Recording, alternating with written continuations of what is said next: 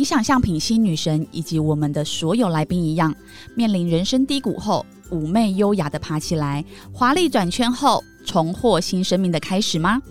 如果你有自信、感情以及原生家庭的问题，或渴望成为最高版本的自己，欢迎你加入下方高价值女神养成班的官方赖，输入“粉红地狱”四个字，我们会有专人来协助你哦。大家好，我是 V 头大叔，我是品熙，欢迎收听今晚的《粉红地狱辛辣面》。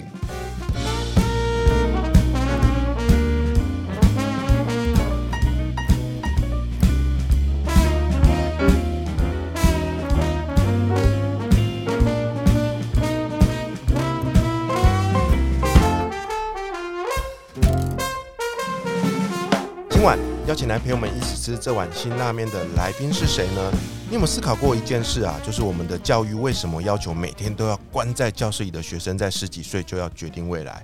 每个班有四十个多个人，在十七岁就能够有清楚的方向吗？为了解答大家的这个疑惑呢，哇，鼻头大叔特别花了好多的心思哦，帮你找来了一位全台湾最美丽、最正的一位国文老师。让我们来掌声欢迎杨咩老师。嗨鼻头大叔，嗨，平行女神，大家好，我是杨梅。嗨，我跟你说，我刚刚听到他说全台湾最正的国文老师，因为我们最近访了很多国文老师。他每一个都是这样讲，只有欧阳立中他没有这样说。然后我担心他会得罪欧阳老师，而且我刚才想说，你跟宜家老师说，对对 对，他每个都这么说。哎，Vito，，你这个人真的是你没有别的词汇了吗？你不能够为他们克制化，真的属于他们的形容词吗？我打从心里面就觉得这些人都很正啊。欧阳老师也很希望你说他很正，可是你刚刚说最哦。罪啊，罪证可以有很多个啊，是吗？老师罪是不是就一个？他的罪的范围比较大哦。你看嘛，我们说我最爱我的爸爸，我最爱我的妈妈，我最爱我的阿公阿妈。这你会去说你到底最爱哪一个人吗？没有啊，渣男，好，这就是完全渣男在反驳。哎，天哪，好强词夺理。好啦，我们回归正传哦。哇，杨梅老师啊，他在去年呢出了自己的第一本书嘛，哈哦，我觉得这本书写的超棒的，你知道吗？这本书叫做《上一堂人生国文课》。OK，那这本书里面哇，讲了很多很精彩的故事哦。因为杨梅老师他自己喜欢追剧啊，对不对？然后看甚至看动漫呢。对，哇，然后我这辈子没有遇过这样的国文老师。因为我的国文老师都在跟我讲那些什么文言文啊，那些我都超讨厌上课的。可是突然碰到一个老师会跟我。讨论《鬼灭之刃》啊，等等的，我就觉得好兴奋，好兴奋。所以那时候呢，我看了那本书，我就决定我一定要找他来。所以今天特别邀请杨明老师来跟我们讨论最近很红的一出日剧哦，叫做《重启人生》。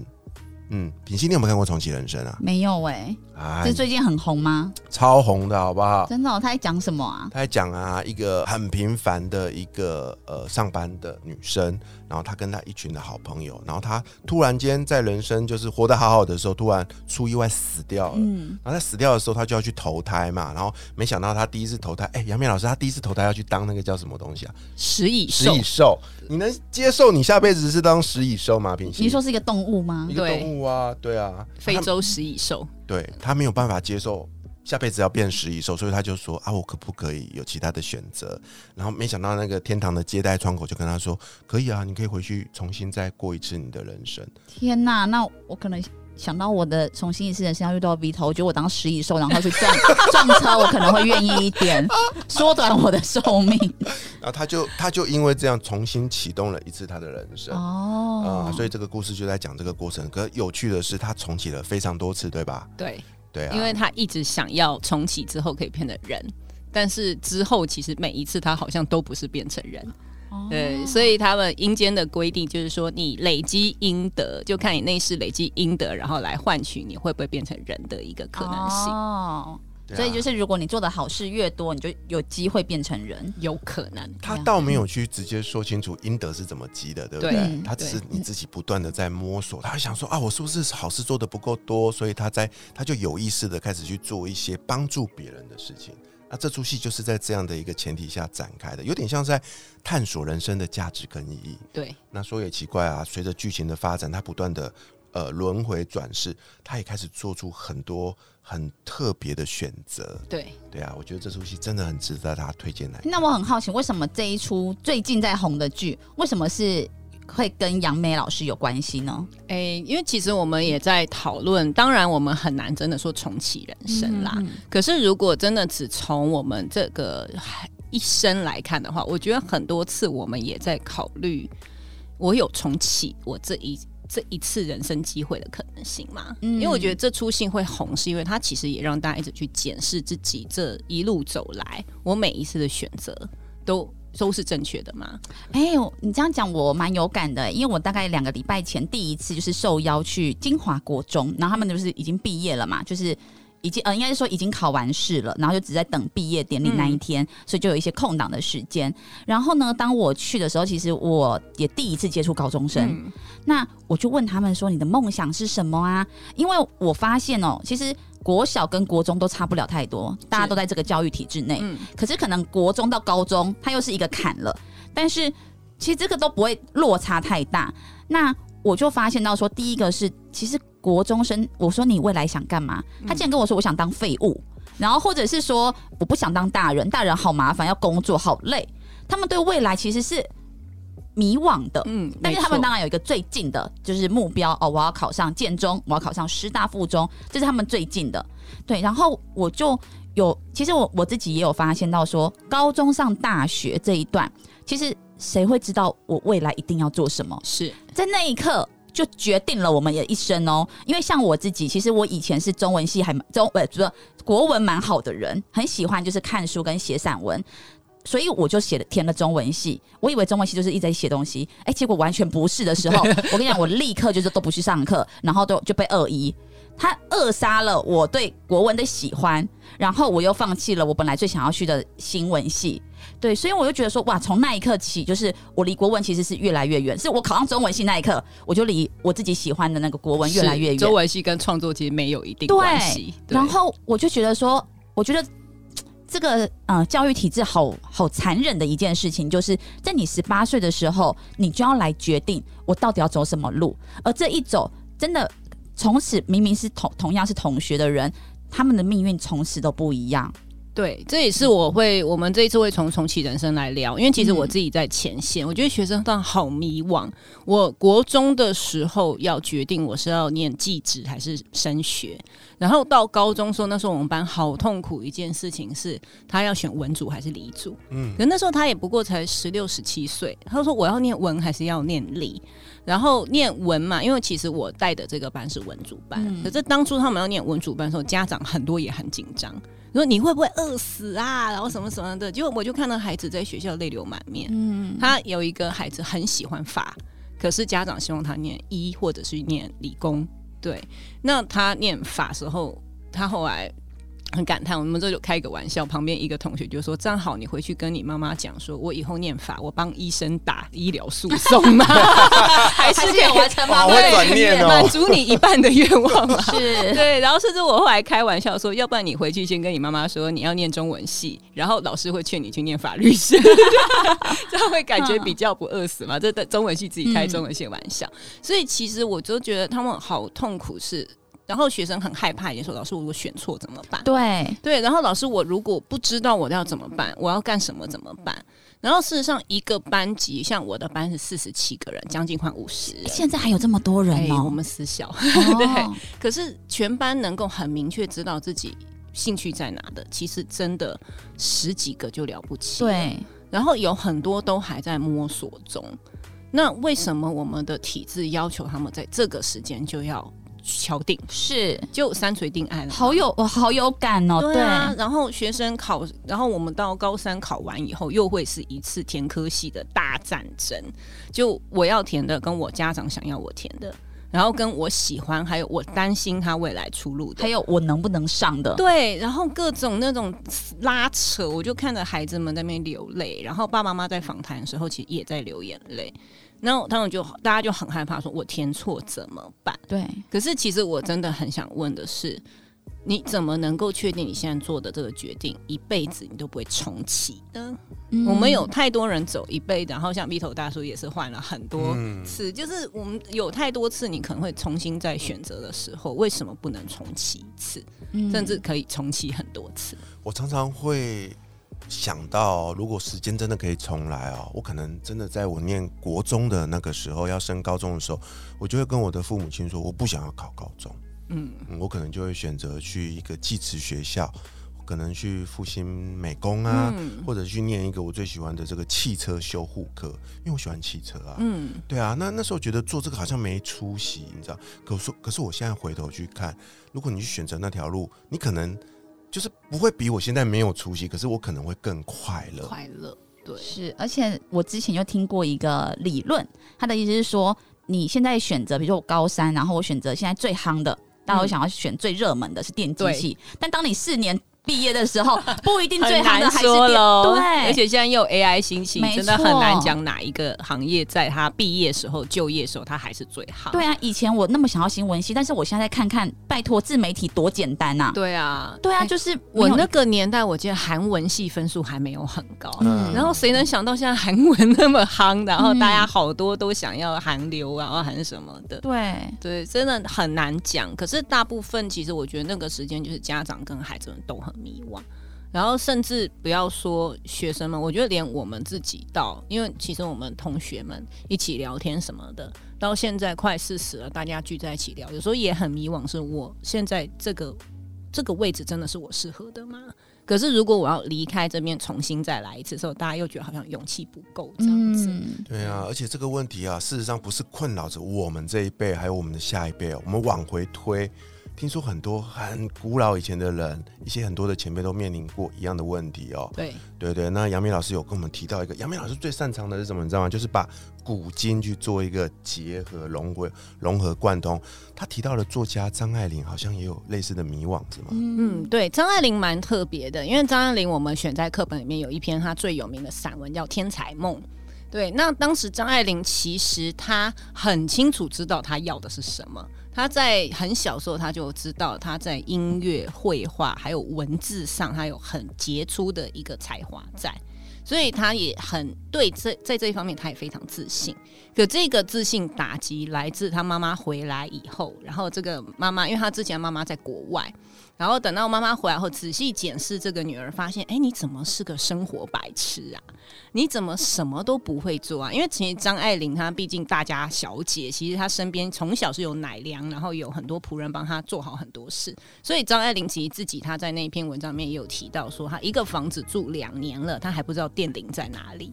哇，这么对夸张？对，然后他一个可能同时两年间，他每天都搭那个黄包车去医院打营养针，他还是不知道那个路怎么走。嗯，然后甚至他连苹果都不大会削皮。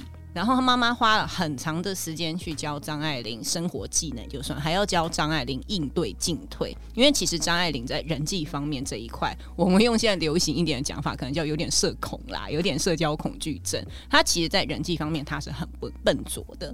所以张爱玲的妈妈甚至要教她说：“你要看脸色笑，你不要在无聊的时候，人家没有在说笑的时候笑得像个傻瓜。”所以其实张爱玲她到后来反而很挫折。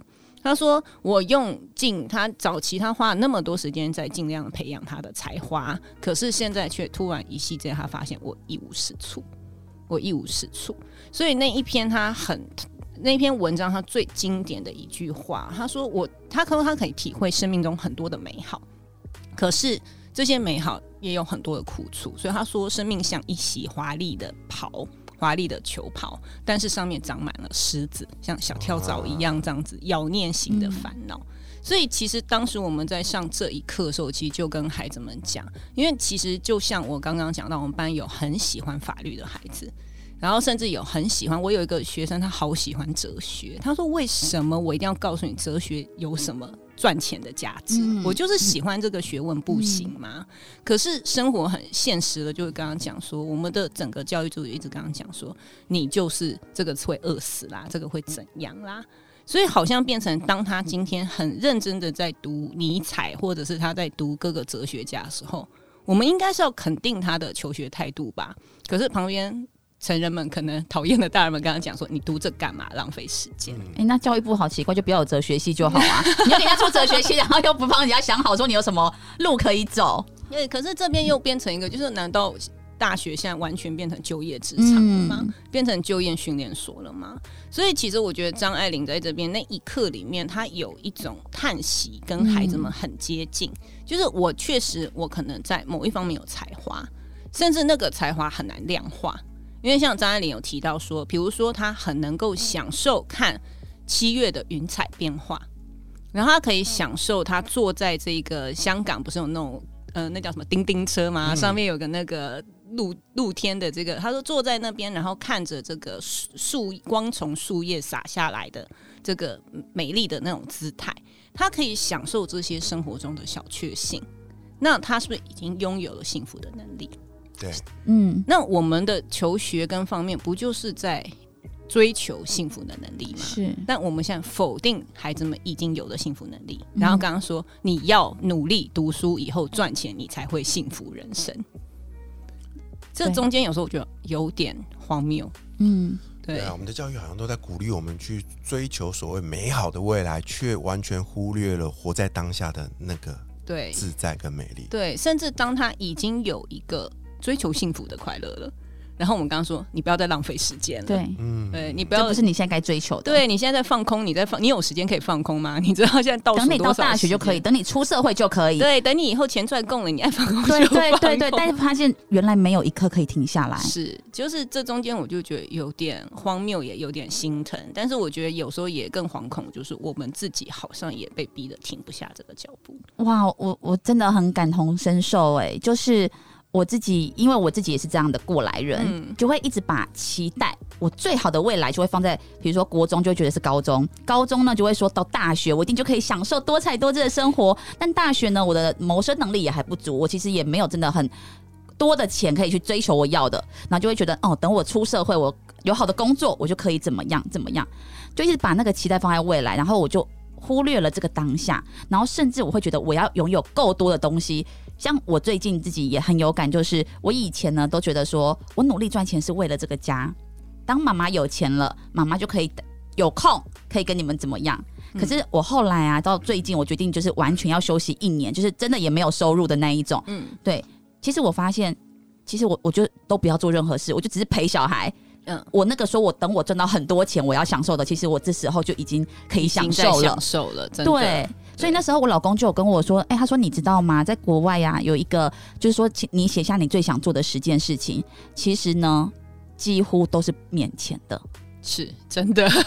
嗯比如说，好想好好睡一觉这种对对事情。对，我跟爱的人在一起。其实刚刚说的就是，我记得有个名字叫 gap year 嘛，对，gap year 就是让自己的生命纵然有一有一个中断的那一层，我觉得那是很美好的。嗯，对啊，在这出戏里面，我印象很深刻的有一个主角，杨幂老师不知道你记不记得记不记得，就是女主角每次重启人生，她都会换一个身份，对不对？她会换一个职职业，但是他有一个同事很妙哦。那，个超妙的，那超妙的那个那个同事啊，就是他们也是后来才相认的，就是他就觉得哪里怪怪的，就是事实上在这出戏里面表达的是很多人都有类似重启的一个一个能力啦。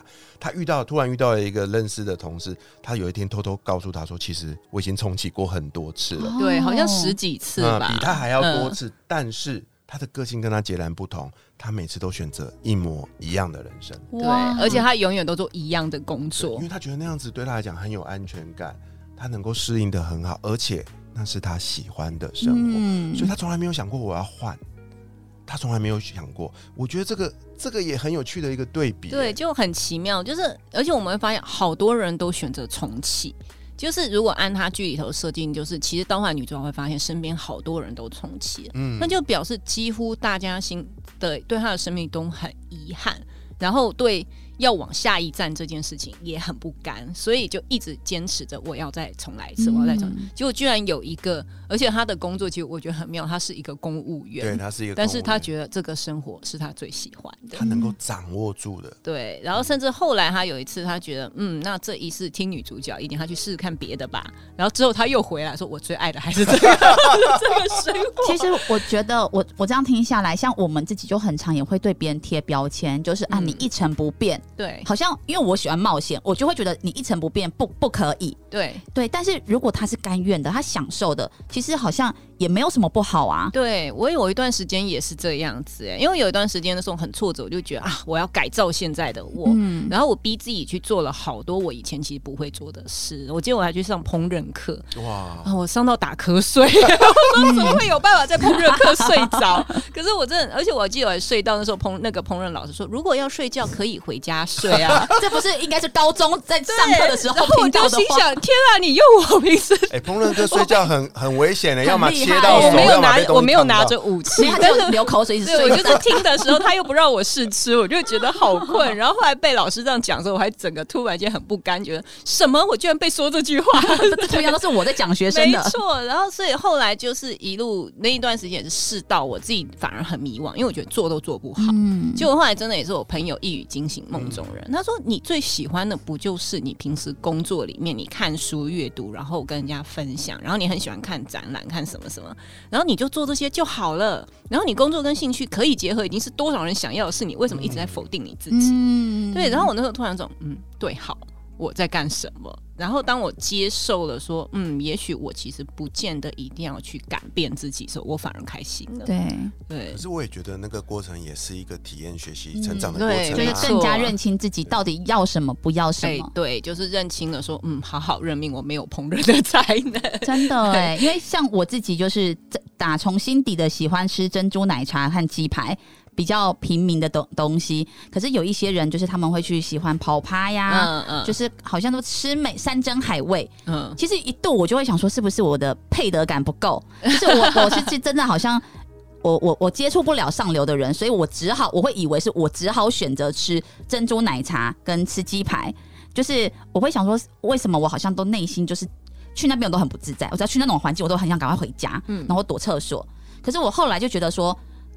那我为什么不能承认？我就真心喜欢这些平民美食，我干嘛一定要逼迫自己，就是成为好像大家心目中比较上流社会的人？对，这也是张爱玲那个我觉得很有趣的那篇文章很有趣。其实她后来带着一点无奈，就是说啊，世人会接受瓦德涅的疏狂，但他们不会接受我的这种狂。嗯但是他在写这篇文章的时候，其实我们觉得张爱玲虽然无奈，但他背后还是有一种就是，但我就是这个样，你咬我啊那种啊张爱玲式的一种骄傲存在，就是我就是这个样子。嗯然后你们可以批评我，可以什么，但是其实我知道我我自己的适合的好球带在哪里，它有这个味道在。嗯，对，所以哇你有没有觉得听杨杨梅老师上课讲这些东西好舒服哦？对啊，真的，因为我觉得他你是跟真的现代的人真的遇到的问题是把它做结合，而不是觉得说哦，它是一个遥不可及，就是一个离我们很远的一个古文啊什么的。对，